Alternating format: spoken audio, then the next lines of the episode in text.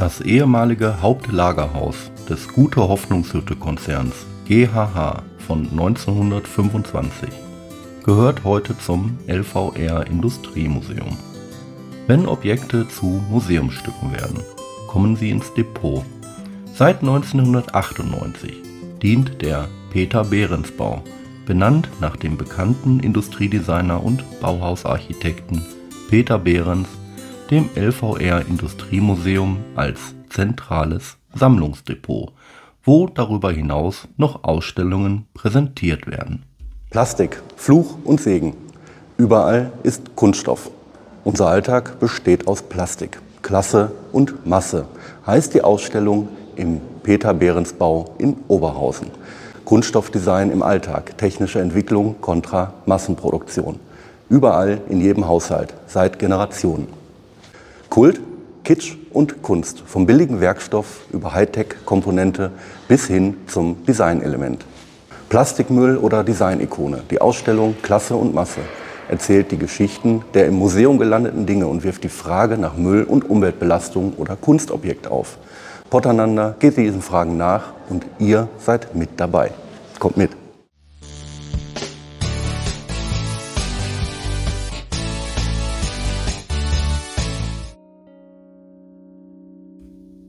Jahrzehntelang bewahrte hier der GHH-Konzern alle für den Betrieb benötigten Ersatzteile und Verbrauchsgüter auf. Nach der Aufgabe des Stahlstandortes Oberhausen Anfang der 1990er Jahre stand das Gebäude für eine neue Nutzung zur Verfügung und der Landschaftsverband Rheinland erwarb 1993 diese Perle der Industriekultur, welche sich seit 1989 unter Denkmalschutz befindet.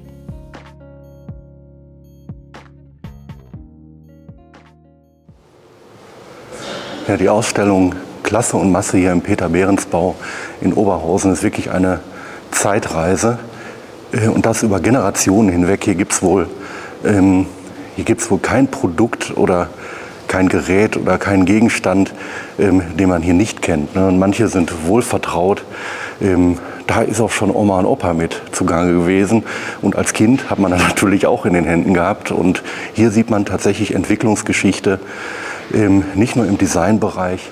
Ja, und wir sehen hier sehr, sehr gut, dass der Werkstoff Plastik, naja, wie soll man sagen, so negativ er auch heutzutage sein mag, ähm, so allgegenwärtig und wichtig ist er doch für unseren Alltag. Ja, und das hier, was ist das? Das ist jede Menge Müll. Und der wurde gesammelt ähm, bei einer Aktion letzten Jahres im Oktober ähm, aus dem Rhein. Und das sind Alltagsgegenstände, aber wie die jetzt ins Gewässer kommen, das ist mir völlig fragwürdig. Bälle, Getränke, Verpackungen, jede Menge Schraubverschlüsse, Schlappen, jede Menge Gerümpel.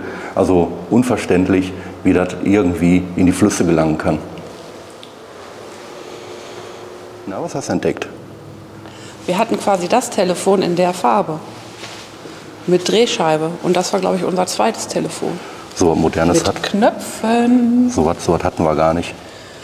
Aber das ist ja Wahnsinn. Ja, ob Spielzeug oder Alltagsgegenstand, das hat sicherlich jeder auch schon mal in den Fingern gehabt hier. Das klassische Telefon. Ähm, wir haben es auf jeden Fall mit Drehscheibe gehabt und äh, in dem komfortablen Grün. Ähm, und ich glaube, das hat sich bis zu meinem 18. Lebensjahr noch im Haushalt meiner Eltern gehalten und die hätten das mit Sicherheit auch jetzt noch. Hier, so einen Krupp-Mixer hatten wir auch von Krupps. Und genau diese Rührschüssel, aber in weiß. Ich glaube, die hatte jeder. Taschenmesser. Oh Mhm. Gott, ich will das haben. Hier, ich will die Blumen haben aus Plastik, die gehen nicht kaputt. Das sind genau meine Blumen. Die kann ich nämlich nicht töten. Aber äh, die verstauben. Sind die aus Lego? Weiß ich gar nicht, aber sehen gut aus. Lego-Blumenstrauß. Lego-Blumenstrauß. Dann hat man auch was zu tun. Samstag ist Waschtag. Immer noch mit den gleichen Körben. Und diesen Gardiner Gartenschlauch, den hatte jeder. Genau mit der Düse und die Rolle. Ja, Das gibt's überall. ja, Das gehört zur Standardausrüstung. muss man haben. Hat man auch noch. Ja, wenn man einen Garten hat. Ja, auf jeden Fall. Ja, Haushaltsgeräte, Spielsachen, Alltagsgegenstände. jede Menge technisches äh, Equipment, alles aus, alles aus Plastik. Ähm, jetzt weiß ich nicht, wie man das auch äh, nachhaltiger gestalten kann. Ähm, diesen Fragen geht auch oder möchte auch die Ausstellung hier nachgehen, ähm, ob es tatsächlich auch irgendwie nachhaltig möglich ist, ähm, ja, dieses Plastik hier in Umlauf zu bringen bzw. Äh, wieder zu verwerten. Denn wenn man das hier so sieht, ist das zwar schön, dieser Luxus, ähm, und man macht sich da auch gar nicht so Gedanken, aber ähm, wenn man dann da hinten so eine Sammelaktion sieht, ähm, wie viel Unrat davon ähm, im Gewässer landet, ja, dann weißt du auf jeden Fall Bescheid. Ne? Also ich habe definitiv keine Patentlösung, ähm, wie man das irgendwie anders machen kann. Plastik gehört zum Alltag, das ist traurig, aber wahr. Auch die Musikindustrie natürlich ne, ist ein ganz wesentlicher ähm, Bestandteil. Gameboy, Rasierer, Rundfunk- und Fernsehgeräte. Ja, und selbst Autos und Fahrräder aus Plastik. Plaste, Plaste, Plaste, Plaste, Elaste ist was für die Masse. Ähm, und hat längst den Weg in die Kunst gefunden. Ähm, vom Massenprodukt zum Designelement kann es sein. Also die 70er Jahre sind, glaube ich, geprägt von Plastik. Jeder hat Plastikmöbel. Das wird heute auch immer wichtiger und immer wieder moderner. Ähm, aber wenn man dann sieht, dass ähm, hochwertige ja, Designprodukte daraus entstanden sind, hätte man vorher, glaube ich, überhaupt nicht für möglich gehalten. Und warum oder wie wurde aus diesem Produkt eigentlich ein Designelement?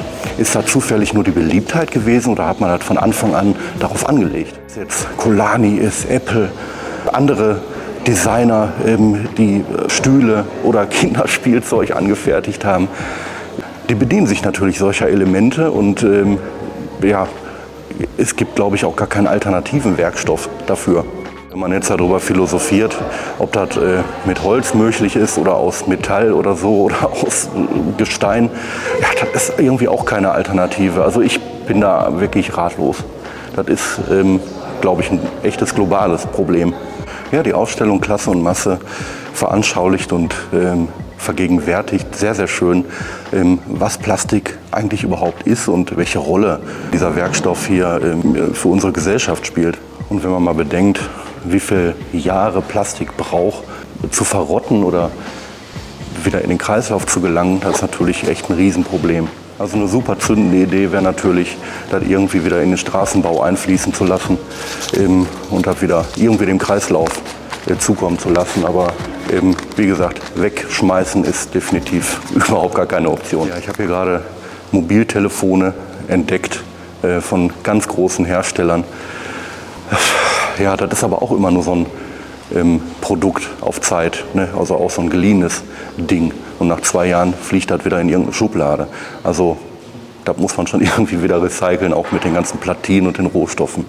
Wie gesagt, mir gefällt die Ausstellung sehr, sehr gut. Peter Behrensbau in Oberhausen, ähm, unweit des Zentros, also ein historisches Gebäude im, im Bauhausstil von Peter Behrens.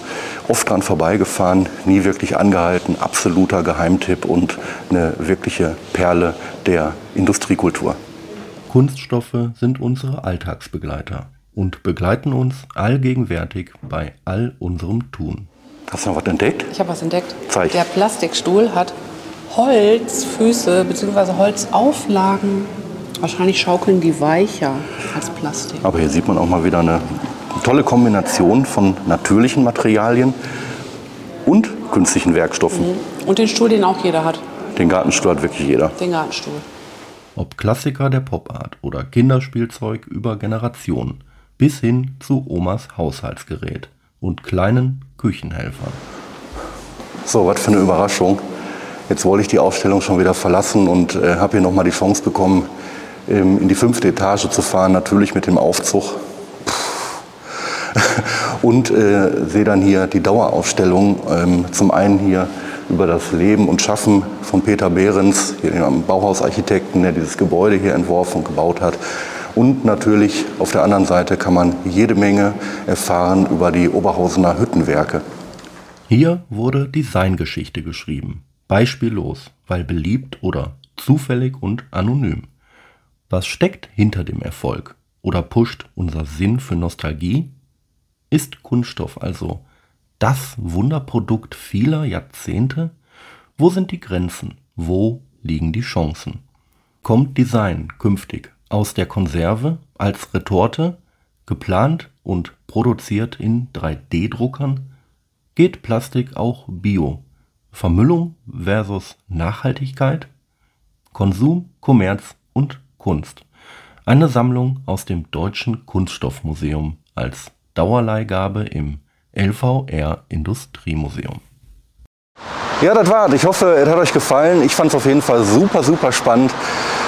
Die Ausstellung Klasse und Masse ähm, und natürlich gerade noch mal einen exklusiven und ganz spontan nicht geplanten Einblick hier in die Dauerausstellung bekommen, in der fünften Etage.